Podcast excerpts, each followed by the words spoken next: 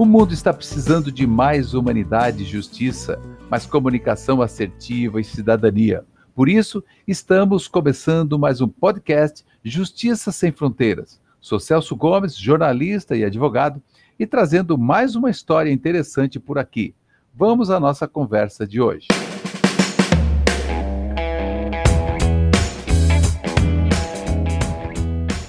Ele é jornalista, nascido e criado na favela do Sapo, no Rio de Janeiro, e por isso sabe muito bem o que é sentir na pele muitas necessidades básicas do cotidiano. O meu convidado de hoje é Herbert Novaes, presidente da Central Única das Favelas CUFA, em Rondônia. Herbert, tudo bem? Obrigado por aceitar o nosso convite. Olá, Celso, tudo bem? Eu que agradeço, é uma satisfação imensa poder estar tá, a gente a gente poder estar tá trocando aí, né, essas ideias e falar um pouquinho do nosso trabalho. Herbert, agora você é um carioca que trocou o Rio de Janeiro por Rondônia para cursar jornalismo e agora realiza uh, alguns de seus ideais. Né? Um deles era expandir a CUFA, questão da região norte, né? E essa origem, essa origem sua que a gente falou logo no início, isso, isso lhe provocou para trabalhar nessas inserções sociais, nesses projetos de cidadania e expandir, proje expandir projetos como o da CUFA? É, sim, Celso. Na verdade, eu sempre tive essa pegada é, de trabalhar com social, né? Rádio comunitária, serviço social dentro da comunidade, já fui escoteiro, então isso aí tá, tá bem no sangue, né?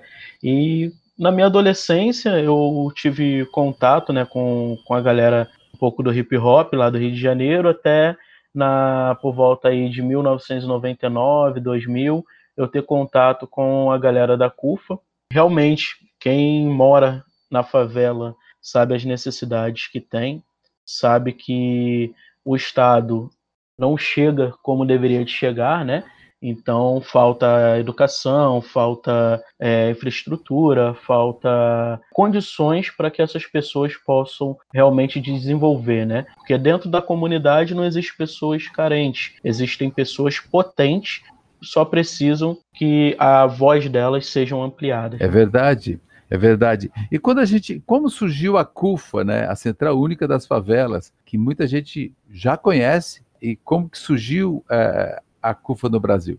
A CUFA ela surgiu através do Celso Ataíde, MV Bill, Nega Giza, Manuel Soares. A gente costuma dizer que era um bando de malucos ali, né? Que se reuniam para poder discutir, não sabiam nem o que, que eles iam discutir. Iam para a reunião, o que, que a gente vai discutir? Ah, vamos discutir o que a gente não discutiu na, na outra reunião. E com isso foi uma junção aí de pessoas que queriam fazer o bem, vontade de desenvolver a favela. E surgiu a CUFA no viaduto Negrão de Lima, que foi morar, morar que, que foi a casa né, do Celso durante um período da vida dele, que ele foi morador de rua e dormia lá sob o viaduto. E hoje é um dos nossos centros de esporte, lazer, cultura, que é o Viaduto Negrão de Lima, em Madureira, no Rio de Janeiro. Pois é. Não, e a gente, quem não sabe quem é MV Bill? Manuel Soares, por exemplo, tem feito reportagens maravilhosas que eu tenho acompanhado.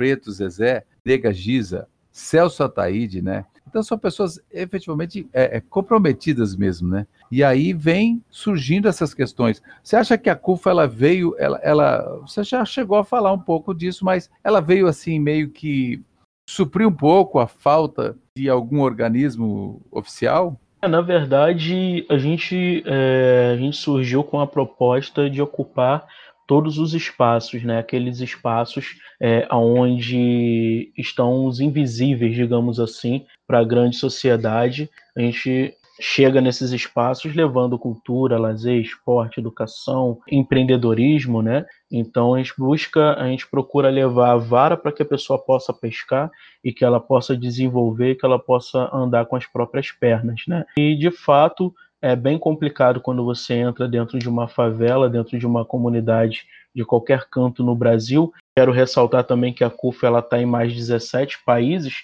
então a favela ela não é exclusiva né, do Rio de Janeiro. Então, além dos, das 27 unidades federativas, nós ainda estamos em mais de 17 países atuando nessa frente aí para desenvolvimento das famílias e dos moradores dessas comunidades. É uma coisa interessante que a gente está falando CUFA Brasil, mas ela não está só aqui, né?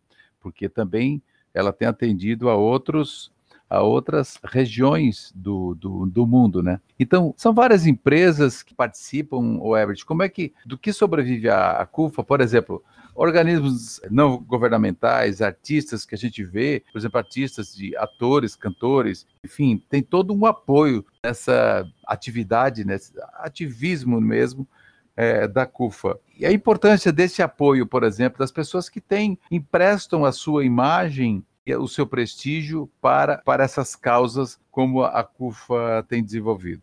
É, nós temos diversos apoios, né? Vou, no, assim, nos nossos projetos, é, como Taça das Favelas, é, Top CUFA, que são projetos aí que mobilizam milhares de jovens, né? No, no, no, Brasil, a gente tem um apoio muito grande da imprensa, tem um apoio muito grande dos artistas, das empresas, né? E nesse momento de pandemia não seria diferente, né? Então, nesse período aí mais que, que tudo teve que, o mundo teve que parar, e a gente também teve que parar, acompanhar, né? Enfim, né? Ter que paralisar todas as nossas ações voltadas para projetos que faziam aglomerações, digamos assim, né? Então a gente iniciou a campanha CUFA contra o vírus e tivemos um apoio, estamos tendo, né? Um apoio muito grande aí de várias personalidades, empresas, empresários que estão fazendo bem para o Brasil. É porque a CUFA tem vários projetos, né, Herbert?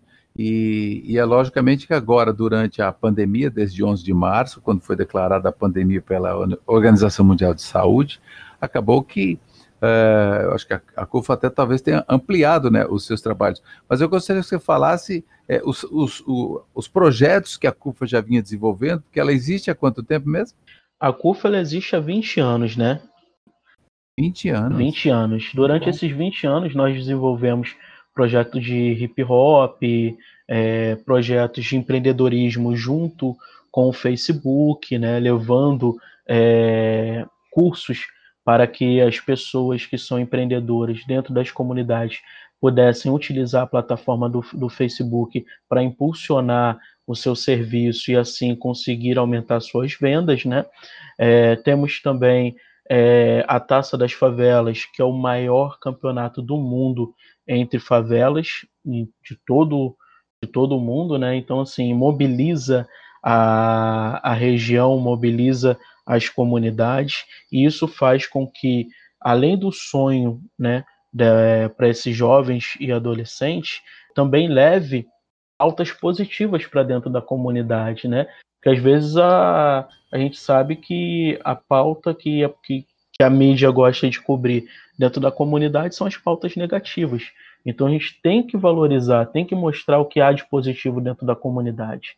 Então a gente procura sempre estar tá levando esse tipo de, de trabalho e, e também a, a, o Top CUFA, né? Que é o, um projeto também muito bacana que lança né, procura lançar os modelos, as jovens que têm o sonho de, de, de, ser, de ser top model e tudo mais. A gente também tem esse projeto aí, são projetos nacionais muito bacanas.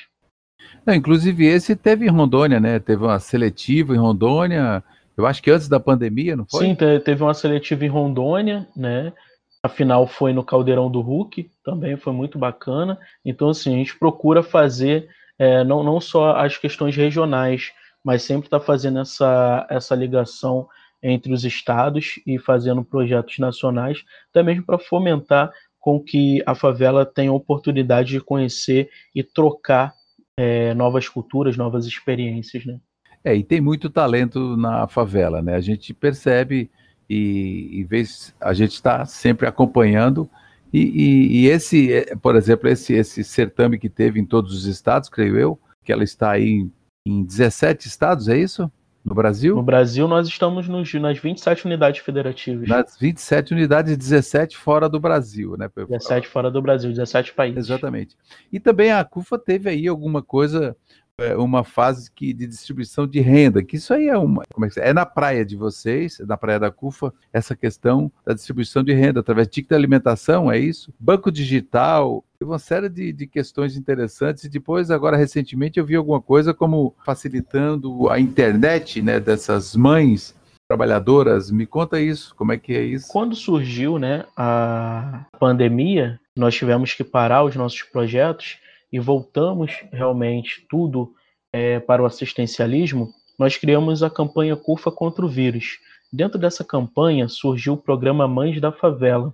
E esse programa ele tem três fases. Né? A primeira fase foi a distribuição de cestas básicas, que nós atendemos milhares de famílias. É, a segunda fase foi a distribuição de renda através do ticket alimentação de uma conta digital na PicPay, aonde a mãe ela recebia o valor de 240 reais dividido de duas vezes, então ela recebia dois meses de 120. E então, além da cesta básica, ela tinha um recurso. Esse recurso ela conseguia comprar um gás, conseguia pagar uma conta, né? Então a gente conseguiu aí fazer essa distribuição de renda e agora nós temos a terceira fase do, pro, do programa Mães da Favela, que é o Mães da Favela 1, onde né, nessa primeira etapa, né, do Mães da Favela 1, cerca de 4 mil famílias receberão um chip com internet, ligações liberadas durante, 20, durante seis meses, 24 horas por dia, ela vai ter o acesso durante seis meses sem pagar nada, tudo de graça, e com conteúdo que foi selecionado pela Unesco, o conteúdo tanto é, de empreendedorismo quanto de educação para que os filhos possam estar tá aprendendo e para que as mães possam, às vezes, ele estar tá consultando uma receita, quero fazer um bolo para poder empreender, para poder vender. Então, a Unesco que está conosco nesse, nesse programa, nós temos a, a Sanchela da, da, da Unesco, né, para poder estar tá desenvolvendo essas atividades e, e fomentando aí uma melhoria de vida ou pelo menos amenizar um pouco a situação dessas famílias que estão em vulnerabilidade. É importante a inclusão digital, né? Porque tem muitas crianças que, lógico, o Brasil todo, o mundo, né? Mas eu digo aqui, vamos falar de Brasil. Muitas pessoas estão, os filhos assistindo aula de casa e tem muitos que não têm nenhum celular, não têm uma internet. E eu acho que com isso aí vem, vem colaborar muito, né? Importante. E você falou da Unesco. E eu queria falar aí, queria saber de ti com relação a essas parcerias você tem apoio da Unesco, quais os organismos, até nacionais e internacionais, e quem, quem são esses anjos apoiadores aí dos projetos da CUFA? É assim, nós temos apoio em massa dos artistas, né? Que nesse período de pandemia se doaram né, através das suas lives para captar recursos, para que a gente pudesse estar fazendo a transferência de renda, para que a gente pudesse agora estar proporcionando esses chips, porque a conta chega, essa conta tem que ser paga, né? Então, esses artistas aí, empresas, empresários, né? Então, nós tivemos aí vários apoios. Tivemos apoio do, do de bancos, tivemos apoio do Instituto Claro, por, por, exemplo, da Riachuelo, da Boticário, que fez doação de, de mais de 15 mil frascos de álcool 70 para que a gente pudesse distribuir aqui em Rondônia para essas famílias, né? É, tivemos apoio também dos cartórios de Rondônia, fizeram doação para a gente de, de, toneladas de alimentos para que a gente pudesse montar né, a cesta básica para fazer distribuição também para essas famílias. E temos o apoio da Unesco. Em todos os projetos que a gente tem feito durante a pandemia, a gente está tendo aí o apoio deles aí, que é um apoio muito importante para que a gente possa estar tá atingindo mais famílias. E tem outros organismos, eu não sei se eu te entendi, Unicef também está junto, não? É a Unesco. A Unesco, a Unesco está tá, tá conosco, porque, por exemplo, a gente tem participação também em projetos no Criança Esperança. A gente, a, a CUFA, ela não trabalha sozinha, ninguém faz nada sozinho, né? Então a gente, a gente acaba trabalhando em rede, a gente acaba se tornando uma grande rede de solidariedade para poder fazer o bem. Então a gente sempre está conectado com grandes parceiros, com grandes é, personalidades que querem mudar a realidade do, do nosso país, né? Herbert, e aqui em Rondônia, que nós estamos aqui gravando em Rondônia, mas eu digo, onde tiver uma CUFA, como que a, a pessoa quer ser um voluntário para ajudar a CUFA? Qual é a forma mais rápida e mais acessível para que consiga Nós temos as redes sociais, né? Arroba CUFA Brasil, tanto no Facebook quanto no Instagram, no Twitter, né? É, então pode procurar lá arroba Cufa Brasil e em Rondônia, arroba Cufa Rondônia. Também em todas as redes sociais pode entrar em contato conosco via inbox ou deixar algum comentário, algum post nosso, que a gente sempre entra em contato. E todo mundo é bem-vindo. Ser voluntariado é sempre, nunca, nunca é demais, né? Porque uh, se, se existe pessoas que, que, que estão precisando de ajuda, existe também da nossa parte que nós estamos precisando realmente dessa mão de obra aí e de pessoas com de bom coração que queiram compartilhar um pouco do seu tempo. No estado de Rondônia, por exemplo, você tem algum dado com relação a, a resultados de distribuição de cestas básicas? Eu sei que teve um movimento muito forte. Aqui em Rondônia, aqui, né? nós, já, nós, nós já atendemos cerca de 17 mil famílias que dá em torno mais ou menos de 70 mil pessoas, né? E, e vale ressaltar que quando a gente atende uma. Por que, por que, que nós é, focamos nas mães, né? Porque a mãe, ela é, é a que comanda o lar, ela que, que, que organiza tudo, ela que cuida de tudo, né? Então, por exemplo, no caso do, do Alô Social, que é esse programa que nós estamos lançando agora de conexão, de conectividade, né? É, quando a gente entrega esse chip na mão da mãe, ela tem a opção também, a oportunidade de estar tá fazendo roteamento dentro de casa. Então, quando eu falo de 4 mil, às vezes a gente vai estar tá atingindo aí, com um único chip entregue para 4 mil pessoas, a gente vai estar tá atingindo 20, 30 mil, porque ela pode estar roteando esse chip dentro de casa e toda a família está tendo acesso aos mesmos conteúdos, né? É bom porque a família às vezes não tem internet, mas tem um telefone, o outro pode estar acompanhando a professora na sala de aula, enfim, alguma coisa, e estando roteado, ah, já vai estar atendendo a família toda e é muito importante, é muito interessante isso. Então tá aí, ó, se você está ouvindo o nosso podcast de hoje, eu estou falando com o Herbert Novaes, ele é presidente da CUFA aqui no estado de Rondônia, falando de todos esses projetos bacanas aí de cidadania, porque é importante que tem condições de as pessoas ajudarem? Tem, claro. Então, mantenha o contato com a CUFA e aí você vai poder estar participando desses projetos de cidadania. Logicamente que em tempo de pandemia, né, Herbert, os cuidados têm que ser redobrados, né?